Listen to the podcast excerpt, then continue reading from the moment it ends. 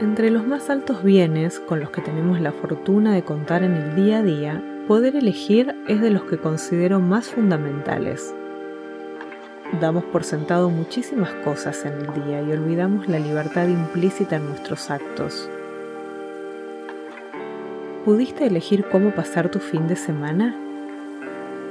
¿Una salida? ¿Un alimento?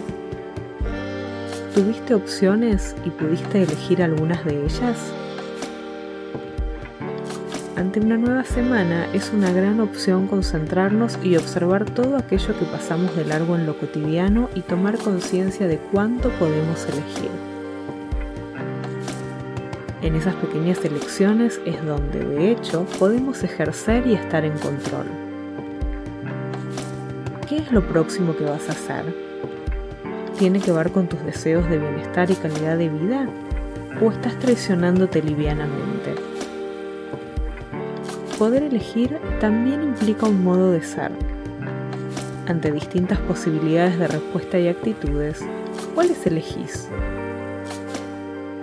La gran pregunta que me gustaría dejarte aquí hoy es la siguiente.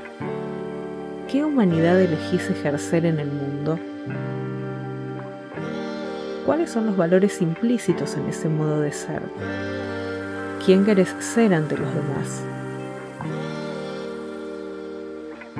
Si creías que no tenías ningún superpoder, considera que tu próxima elección puede transformar la realidad de forma radical un acto a la vez.